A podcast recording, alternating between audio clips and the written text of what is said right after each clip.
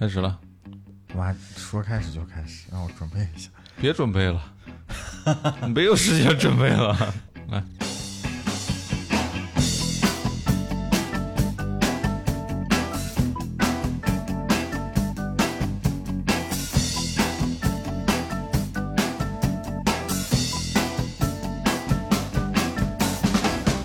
，Hello，大家好，这里是隔壁电台，我是薇薇。我是刀崔，我是马乐，哎没想到又录节目了。对我可以连着录两期，嗯，也是指不定什么时候放的。这样吗？嗯，主要看后期的同学什么时候剪完了对，什么时候入职？啊。我们今天聊一个非常硬核的话题，硬不硬核到底那那可可软可硬，啊？是吗？可甜可咸。对啊，今天这个可甜可咸的话题叫做能不能把爱好当工作？哎，嗯，哎，先说说各自的爱好吧。嗯，我没爱好，你没你不要纯工作是吧？对，我没，我是真没爱好。我知道我特别羡慕别人有爱好，所以你你就工作就是你的爱好，嗯所以你才能享受工作。作。对，也可以这么说。哎，这也是一个角度啊。嗯，但是我后面想一想，我不算爱好吧，但是呢，我喜欢跟人接触，我可能亲密接触那种。对负距离接触，我可能爱做一些就是呃跟人做的事儿，而不是跟事儿做的事儿。啊跟人这么说，这么说也不太对，跟事儿做的人。啊，反正大家就懂这意思就行。嗯喜欢勾搭，喜欢交流，对，喜欢勾搭。哎也不太对。喜欢勾我我啊，我的这个表述显得我特别没文化。我觉得这机会 嗯，你呢？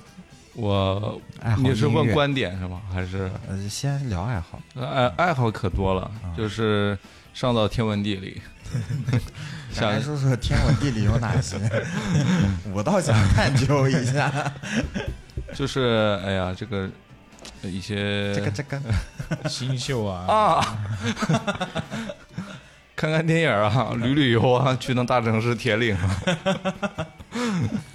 对，有些什么文娱方面的爱好吧，比如说唱唱 KTV，这种算吗？算算算。确实今年去的多。主要是吃卤肉饭。嗯嗯，对，然后还有有有在培养新爱好吗？健身，嗯，嗯，这，算是爱好还是算功能性的东西？爱好爱好，那挺好。已经爱好上了，可以不错对。那你呢？我的爱好就是运动嘛，对，哦运动，我比较喜欢运动。到最后应该是音乐方面、艺术方面的东西比较多一点。哎，说自个儿别别别啊，对对，别沾别来沾说。说老王吧 这个王八吧，喜欢看绿豆儿，喜喜欢晒太阳，喜欢冬眠。喜欢游泳。对，因为老王最近在澳大利亚那边正好是冬天，对对，在晒背在冬眠。嗯嗯，那大家都说了自己爱好，那就再聊聊我们今天要聊这个观点。哎大家什么观点？嗯，你说你自己吧，我觉得不冲突，就比较嗯中立，不冲突。不冲突，就是可可当工作可不当，对，什么时候可当呢？呃，也不是说可当可不当，而是说可以把兴趣中的一部分跟工作结合。比如说，呃，比如说，呃，像我比较喜欢跟人打交道，嗯，就去卖保险，呃，也呃，这个也算是。嗯但是像之前我从事的，其实一直是，呃，实习的时候做猎头嘛，后来上班嗯。就做达人经济，嗯。呃，然后做 marketing 啊，然后嗯。做 BD 商务，嗯。这些其实都是在跟人接触嘛。嗯，啊，我后来回过头来在想，我其实做的所有事儿都是在跟人现在不跟人接触的工作比较少了，嗯，他的他更更呃，频次高一点。一个是频次高，它嗯。更容易，哎，怎么说呢？就是这个工种它以本身说话为主。对对对，以交流为主，以跟人打交道为主，嗯。反而说背后的事情，呃，做出来的这个结果或者做出来的这个产品，强依赖于跟人打交道，对。嗯。明白。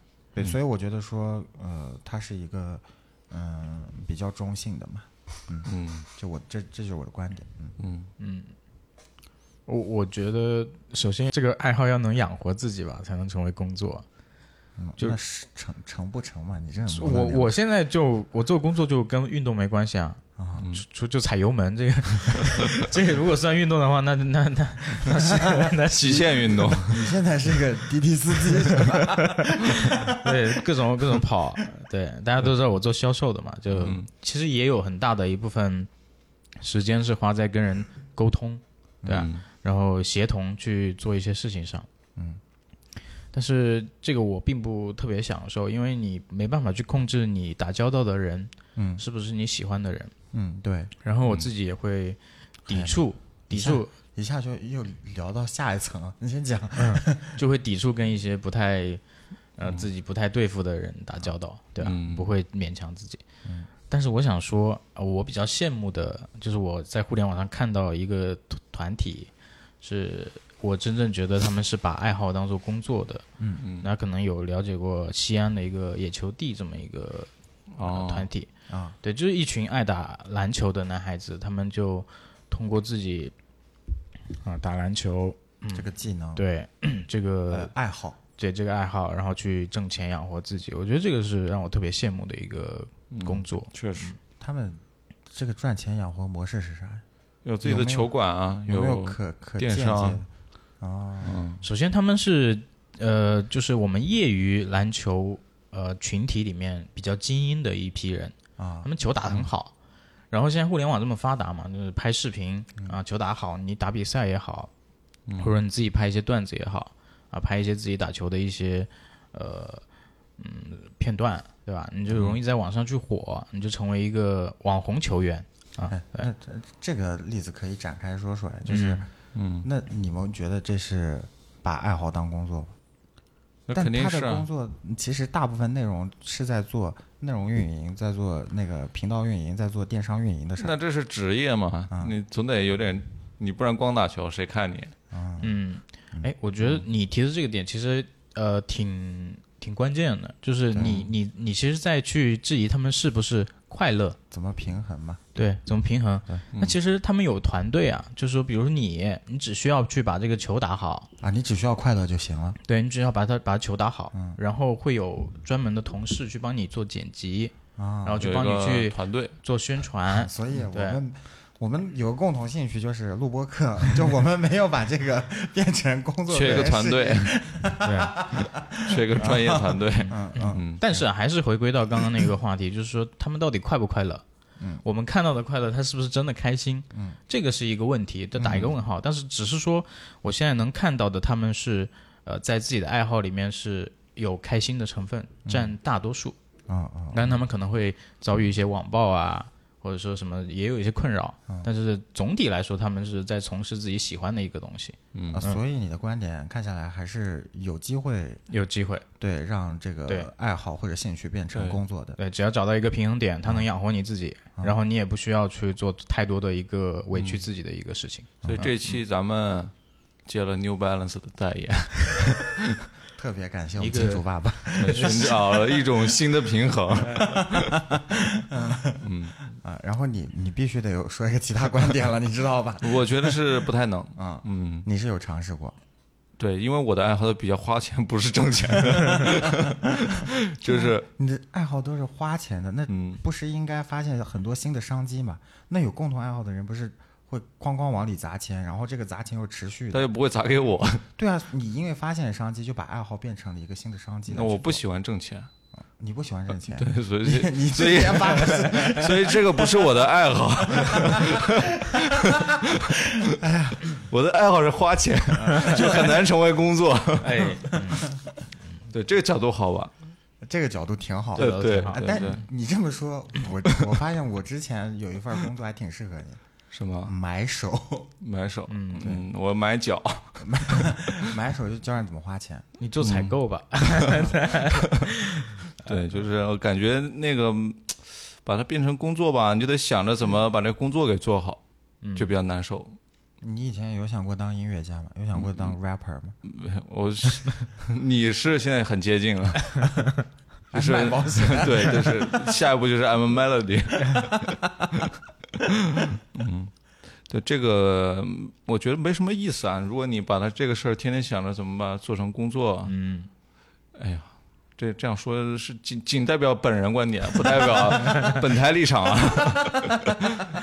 就是很多人其实都觉得说要把找到一份工作，然后正好是跟自己喜欢的事儿是一样的话，就很幸福嘛。嗯，那我觉得赚钱归赚钱嘛，然后爱好归爱好，这样分得清一点儿，是不是压力会更小一点儿？不然的话，你也想着怎么把你的爱好变得更赚钱，然后你就会跟别人去攀比。比如说，魏魏现在已经挣了一百万了，我这爱好还在亏损负八十万，我在想着怎么把这钱 窟窿给堵上，就就难免嘛。现代现代人难免会有这样的心理嘛，就会把自己搞得压力很大，爱好后面搞不好也也也也变成不爱了。对，嗯。就我们现在能看到的那些把爱好做成工作，然后做的比较好的，我觉得，呃，也有很多的运气成分。嗯嗯这种这种的概率也很低，就是其实他们只是说在专注的做一件事情，然后水到渠成的，哎，嗯。这个正好能挣很多钱，嗯嗯。OK，那我就做。但是你做着做着发现好像又不太对了，嗯。那可能就停了，戛然而止了。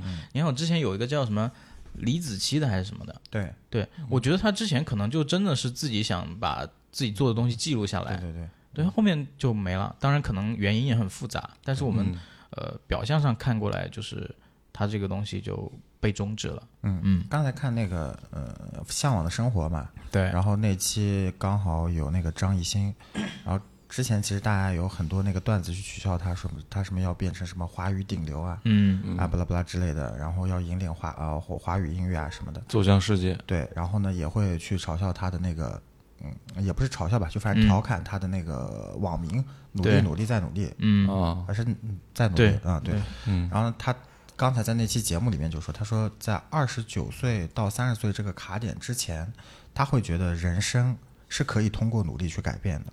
然后他的爱好也是音乐嘛，嗯。所以他会说那么多跟音乐相关的比较豪放的言论嘛。嗯。但是过了三十岁生日之后，他就会觉得说，呃，选择可能比努力更重要，爱好也不一定可以养活得起自己。嗯那当然这不是他说的，这是我我自己理解下来的解读的，对，不代表本台立场。你你很敏感我的意思。最终解释权归魏魏所有。嗯说到那个打篮球，以前有一个中国接球王王无忧，王无忧，嗯。呃，不没有，就是叫无忧。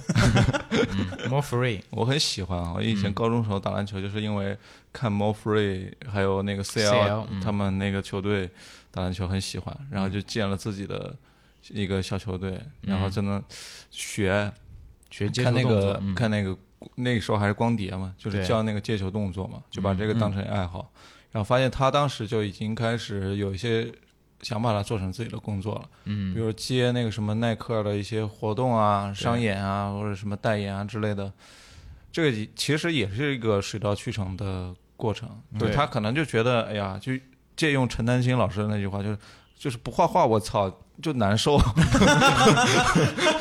那可能无忧那个时候就是不不打篮球，他就难受。嗯，他就觉得这事儿就是我这辈子该干的事儿。对嗯，他也是篮球圈里面我很敬佩的一个人。对，到现在他还一直在推广这个篮球文化。是的，做很多呃什么东单的那种对，接他之前是日落东单这个品牌，嗯现在叫下一站东单嘛，现在也是往全全国各地在去做一些活动，他活动都是免费的。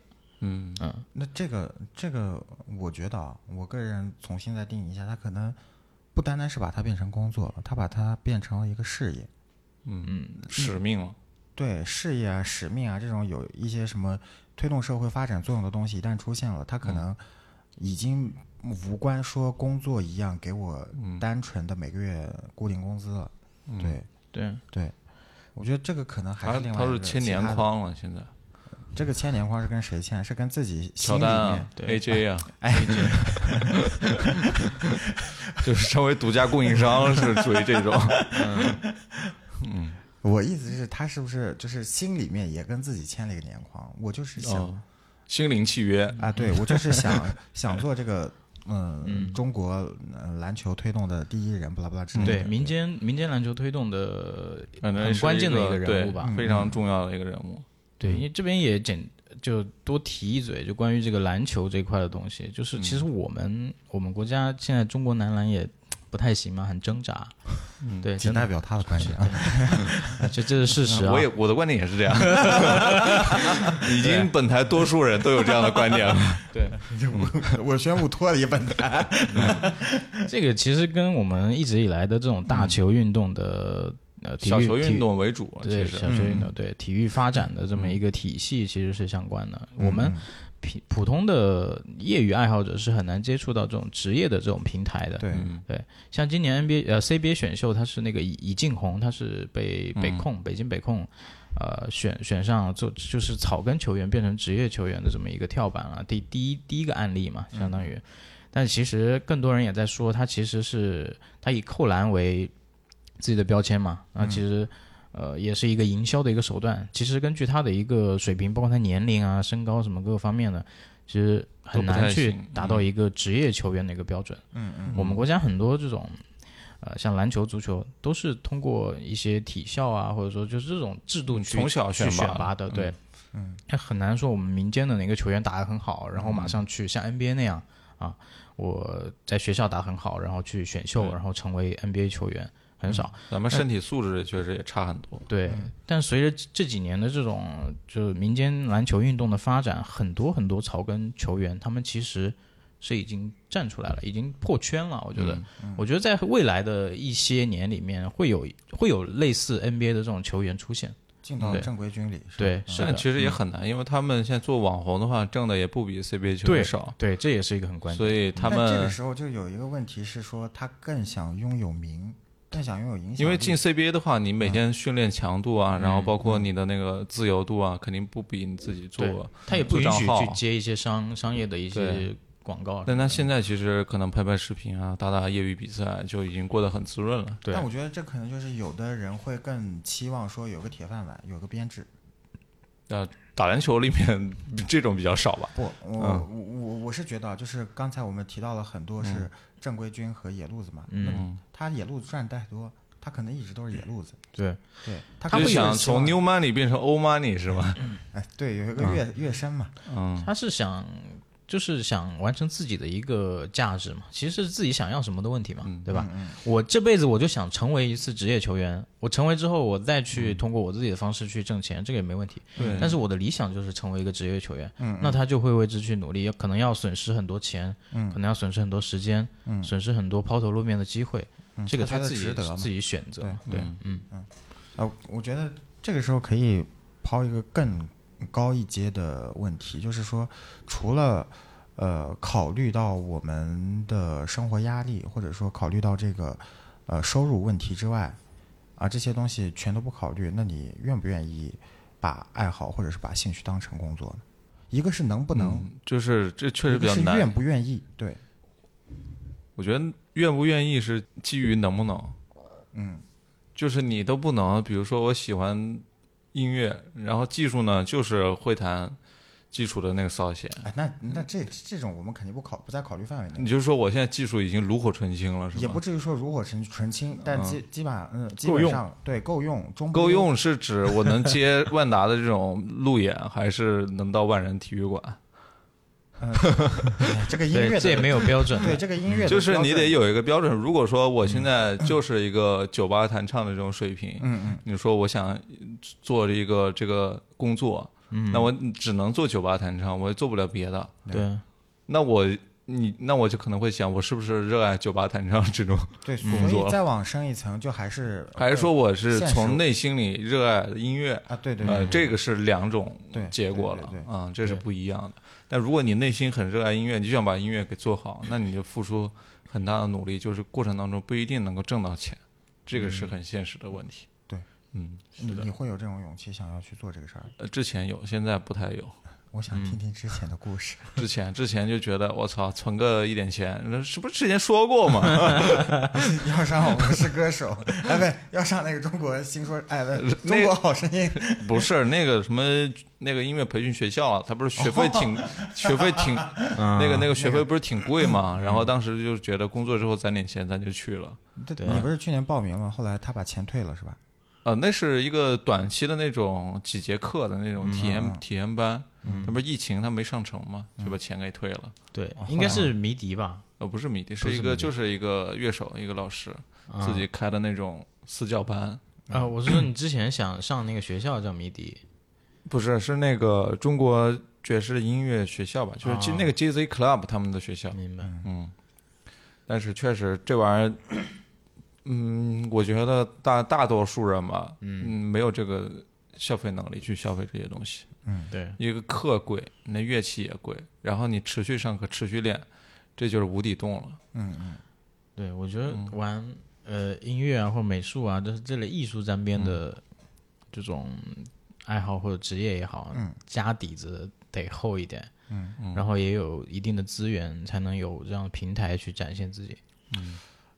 我觉得现实问题是要考虑，嗯，但是呢，太现实也不好。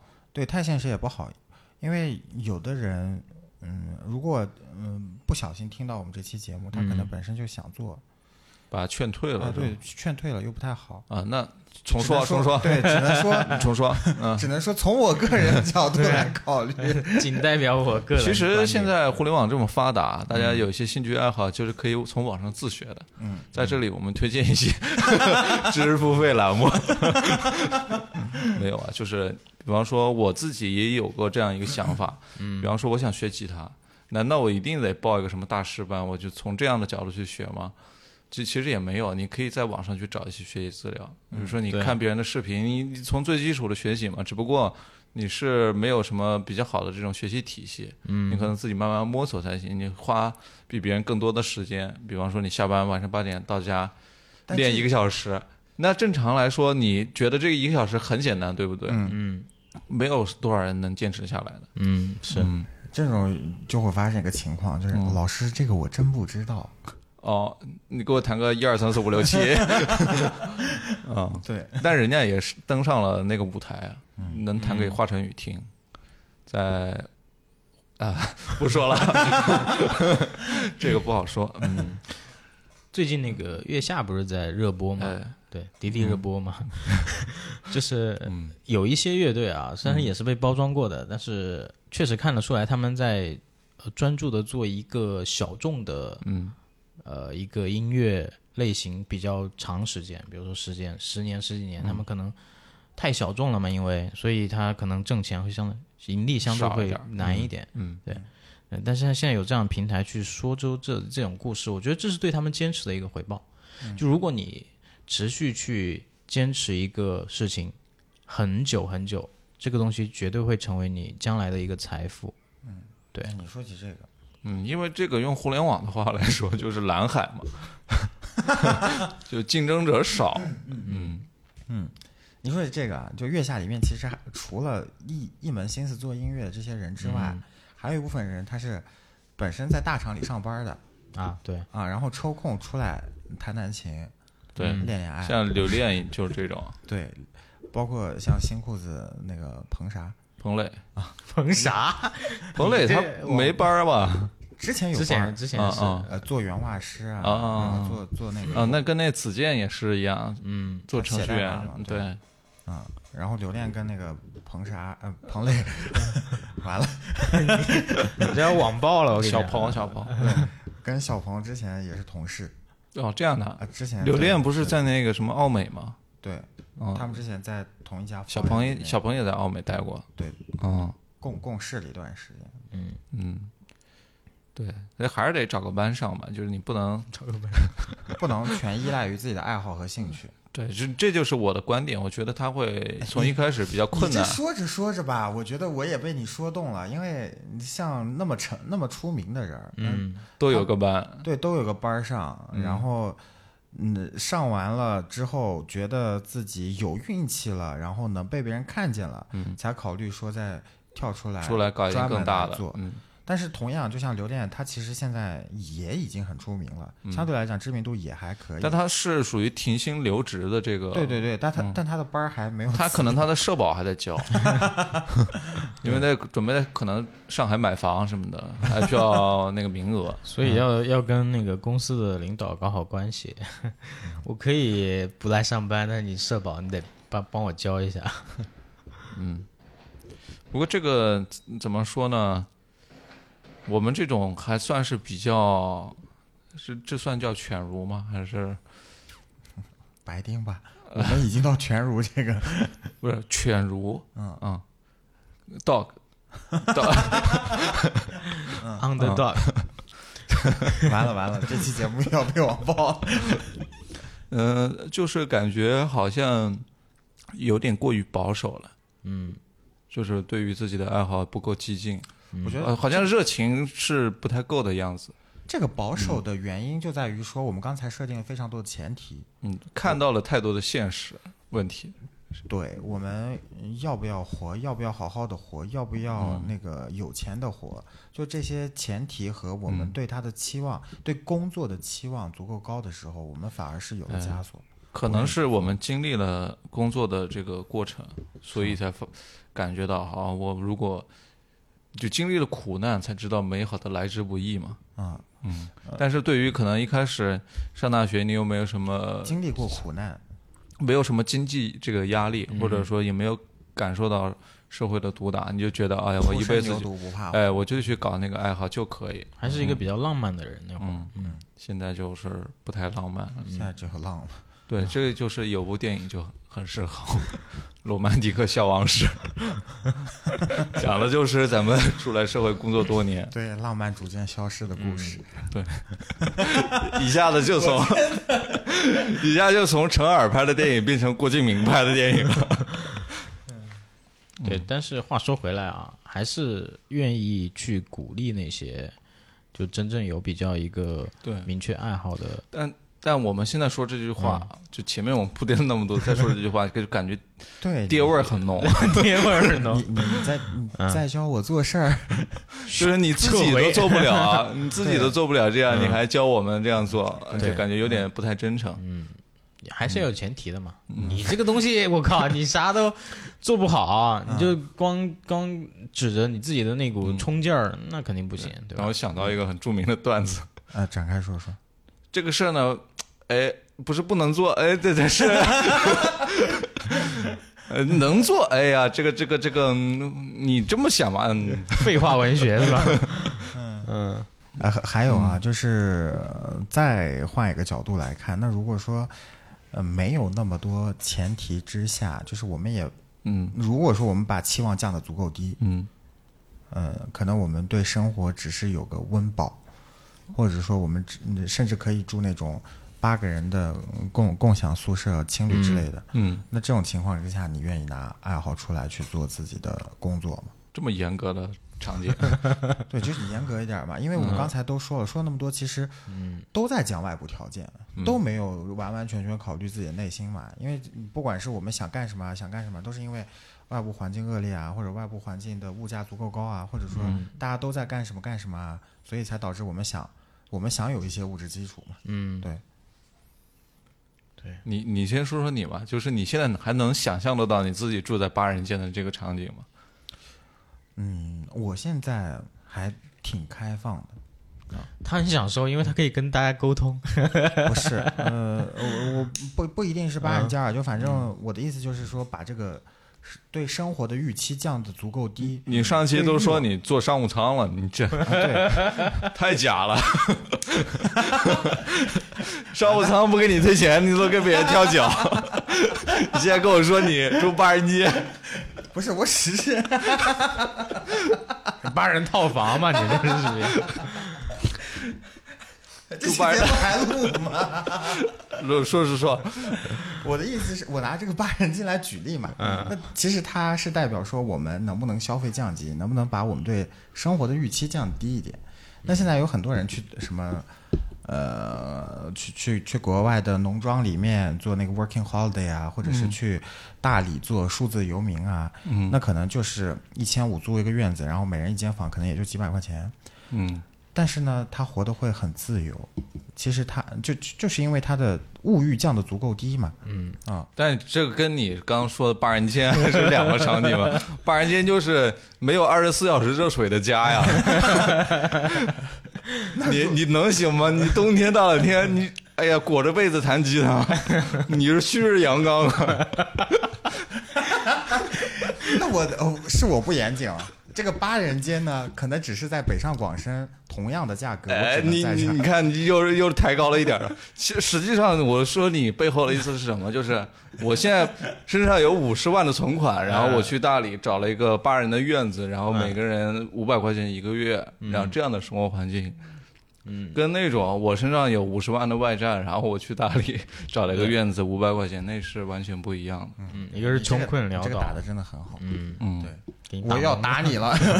对他主要刚才公务仓把我打懵了，为我那五百块钱的退还的券儿给我打懵了。嗯，但是我非常能 get 到你想表达的那个意思，就是心在哪儿，梦想就在我们的那儿，舞台就在那儿，生活就在那儿。就是心意不见了。嗯，那个心意不见，所以我们谈什么场景都是很虚幻的，对，已经已经没有办法进入到那种状态去聊那个那种那种感受了。就刚才聊那么多都挺好笑的，确实是你我这么喜欢享受的人跟大家聊这个，呃，会显得嗯我凭什么嘛？嗯但是呢，反过来看啊，就是你你在打我或者我在打你的时候，我们都在衡量说拿这个钱、拿住的条件、拿各种东西，享乐主义的东西，对，所以也挺讽刺的。就爱好，我觉得它还是有一点，就是你想把它做成一个事业的话，为之奋斗是要花费比正常工作，就可能你找一个什么什么班上啊，那种要更付出更多的。对不不能说更努力，对，就是你想想，就如果我现在从零开始做一个学一个新事物，比如说我想健身，然后成成为一个以健身为事业的人，嗯，我想，因为一个一个爱好走到最后，难免就会谈到什么文化嘛。比方说我自己已经很厉害了，我想让更多人感受到这个文化的魅力，嗯，就是成为一个文化推广者了，嗯，就是可能他的这就上升到一个使命的东西。如果你仅仅成为一个，比如说健美大赛的一个什么冠军，那只是一时的一个荣誉嘛，并不能支撑你一辈子去做这样的事情。嗯，所以我觉得好多人都是这样，就刚刚谈的什么什么无忧啊，或者说野球帝啊，嗯，很他们某种程度上也是自己很热爱，然后想让身边的人也会慢慢接受他们所喜欢的东西，对，所以形成了一个一个事业。但这个是一个成功路径或者是可复制的东西吗？嗯，我觉得可能还是有运气的成分在，而且运气可能占大多数。对，因为其实谈热爱、谈爱好、谈谈擅长、谈兴趣，很多人都有的，而且很多人做的不会不一定比刚才提到的这几位朋友、这几位朋友、嗯，对，提 差，到这几位差。对，但是呢，就是他们就是没成功啊。需要机会的，对，嗯，就可能天时地利人和吧，不是追求成功啊，或者说追求温饱也不一定。我们谈的是他能不能成为自己的一份事业。如果说只是呃成为自己的一份工作的话，你不一定会要求我得多成功，我得挣多少钱。我可能觉得，因为每个人标准不一样嘛，对我可能觉得就是我我我能养活自己就够了，我也不要求比外面找份工作赚更多钱。算了，我我我自己有点 动摇了是吗不？是我，我我现在有点像那个，呃，国国家的这个呃曲艺宣传部了，就非得 姜昆，对非得让我的文学作品有点什么教育意义和价值。嗯嗯嗯，对我我我我得脱离一下，对对不能老想着教育别人。对我不是大家的爹，你你可以尝试着去应聘一下八宝山 曲艺曲艺团。我现在工作其实压力挺大的，我觉得。嗯然后呃，就刚刚说的运动是我的爱好嘛，这个东西也是我的压力宣泄的这么一个手段，方式。嗯对，真的，我现在非常的依赖它。就我在特别疲惫的状态下，就下了班特别疲惫的状态下，我也会去做，比如说两两到三个小时的高强度的一个运动。嗯虽然会更累啊，就生理上来说会更累，但是我的快乐是非常的加倍。丰富的。对，那个结束之后，但是你你想，如果这事儿你非得说它跟要把它做成一个什么事业，就不太，我感觉有点没什么关联，对。很难关联到一起。嗯如果强硬关联也可以关联一下，做做私教嘛。也也行，教课，对，因为这个其实就是拿手艺吃饭，嗯但是赚不了大钱，确实是真的。嗯。嗯，这个就哎，我们讲究一个利益嘛，对吧？你利益这个东西，一个是那个金钱，一个是本身能够收获的快乐，我觉得这是有比例的。嗯，也可能金钱能给你带来快乐，但是你你做一个事情，你要获利的话，对你哪哪个比例大一点？我就是纯粹我就为了快乐，我可能挣不到钱，但是我也有很丰富的利益，很丰富的回报给到我，那我也很开心。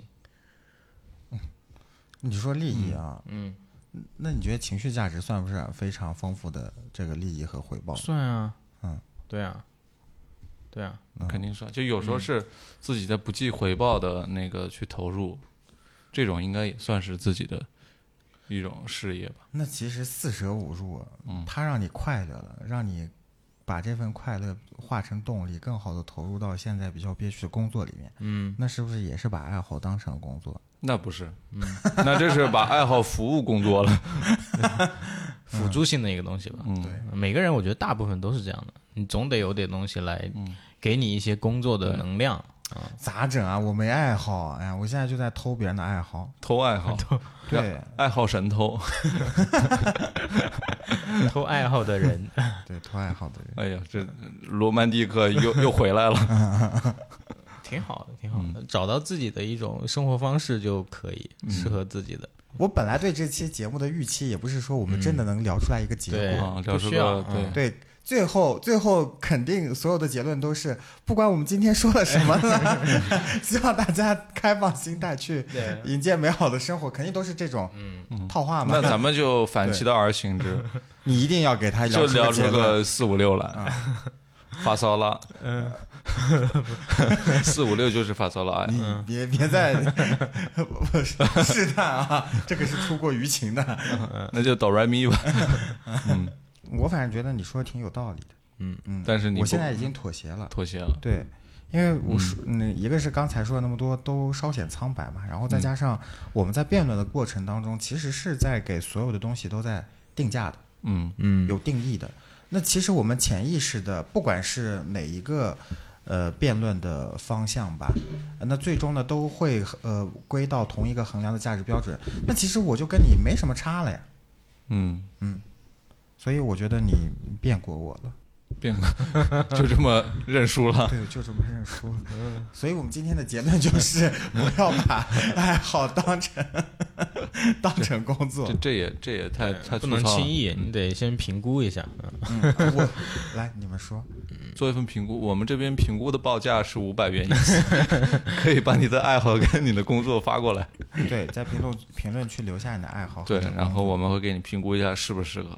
我觉得把爱好做成工作啊，就是还是需要有点幸运成分在。嗯就是我们缺少那一点幸运。我我现在就是不太可能，就是那一点幸运呢，是我已经知道这件事情太难了，所以我有一点权衡利弊了。嗯所以我我就大概你这么问，我就能想得出来哦。如果我要这样做，我可能会怎么怎么样。就是有了这些想法手束脚呗。啊，有点这些想法之后，就是你把一些困难你能想得清楚之后，你就呃大概率不太会了。嗯，嗯我承认我有赌的成分。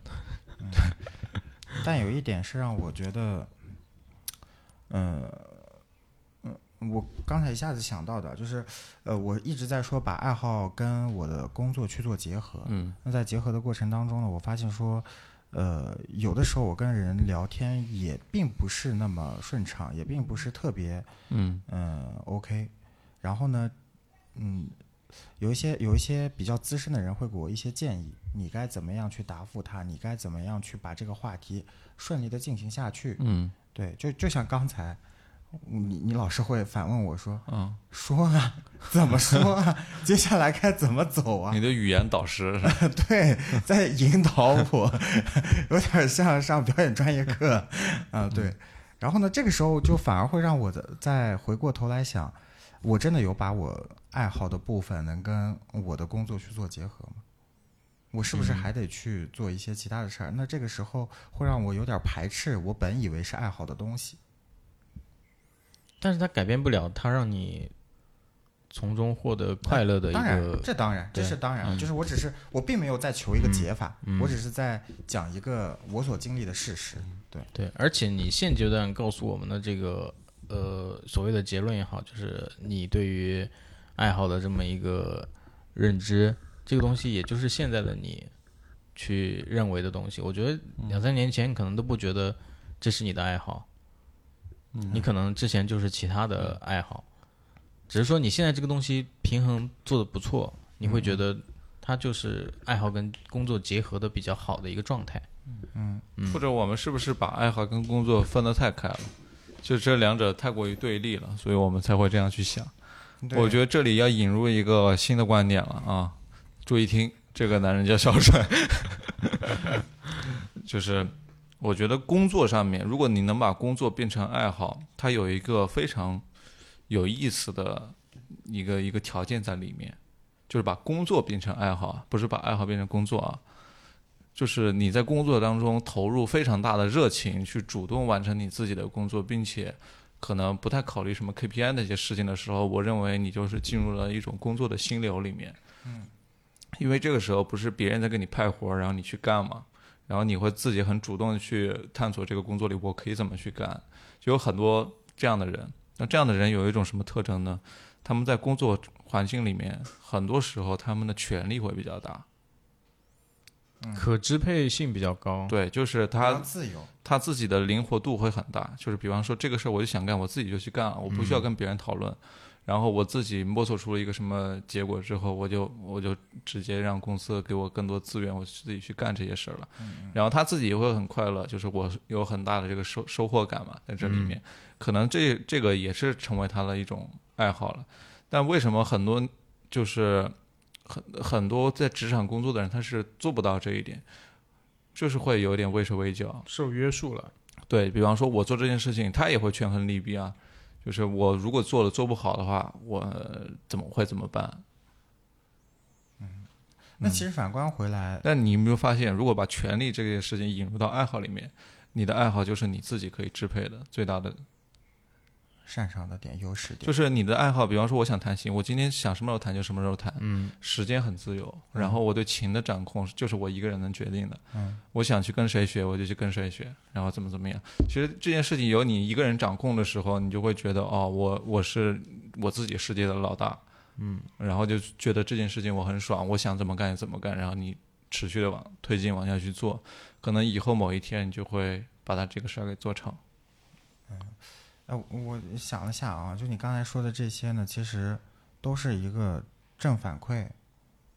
因为我们、我们为什么会对爱好那么上心，是因为爱好会给我们一些正反馈。嗯然后如果说呃我们的爱好呃能变现，那其实变现它也是一种正反馈嘛。嗯，那它其实就是就是外部反馈嘛。对，嗯包括说你刚才的权利，这个灵活度、这个掌控度，嗯其实它也是一种正反馈，嗯对？呃，一部分吧，就是，比方说爱好里面你，我觉得更多的它是内部反馈，它不是外部反馈更重要。就外部反馈，你肯定是要让别人看到你在做什么，然后别人也觉得哇，好好厉害，跟我自己不一样，然后别人跟你有个对比嘛，所以他会给你一些外部反馈。比方说你写了一篇文章。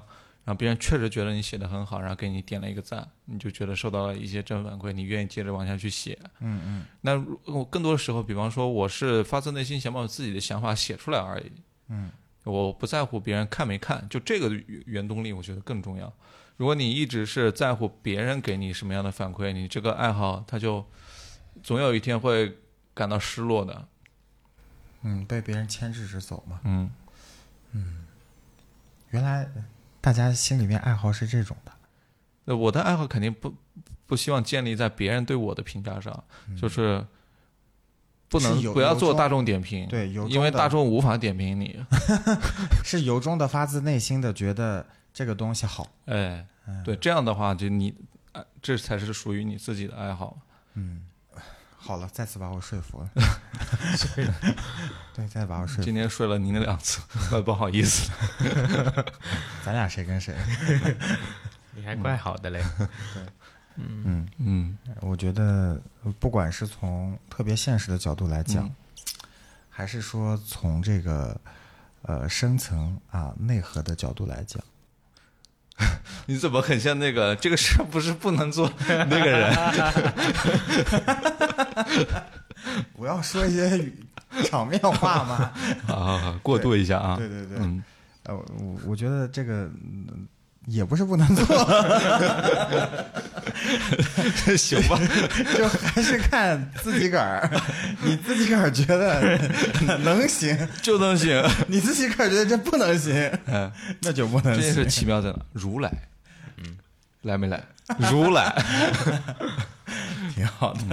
至少制造了一个呃话题，就大家可以去思考的一个话题。嗯对，至于大家是怎么想的，我们也管不着，对，嗯我们也不想管。我们大概就是这么一个讨论的一个过程，对，希望会有一些啊、不管是正反的启发都行啊。嗯那我们今天就到这儿吧。啊，你要加群吗？嗯、那你加一下吧。欢迎大家添加我们官方的这个微信群啊，然后怎么加呢？就是是 啥来着？呃，添添加我们的大哥，呃，隔壁大哥的微信，隔壁 FM 全拼，呃，小写，G E B I F M，G E B I F M，然后加完了之后呢，我们会把你拉到我们的听众群里来。嗯对，嗯，这里有很多有爱好的朋友，社会各界的朋友，对，对，然后他们也有一些人把爱好变成了事业。嗯嗯，很厉害。很厉害。希望大家听了这期节目有启发吧。那启发谈不上，我们也没啥教育意义，别骂就行了。多骂一骂也好，也挺好的。嗯，大家拜拜。拜拜。再见。当夜晚降临，繁星满天，我灵魂的影子靠在那个墙下，没有脸，也没有心脏，在长安街上笑得苍白的花，我静止敬拜你血的流淌，就像那昨夜漫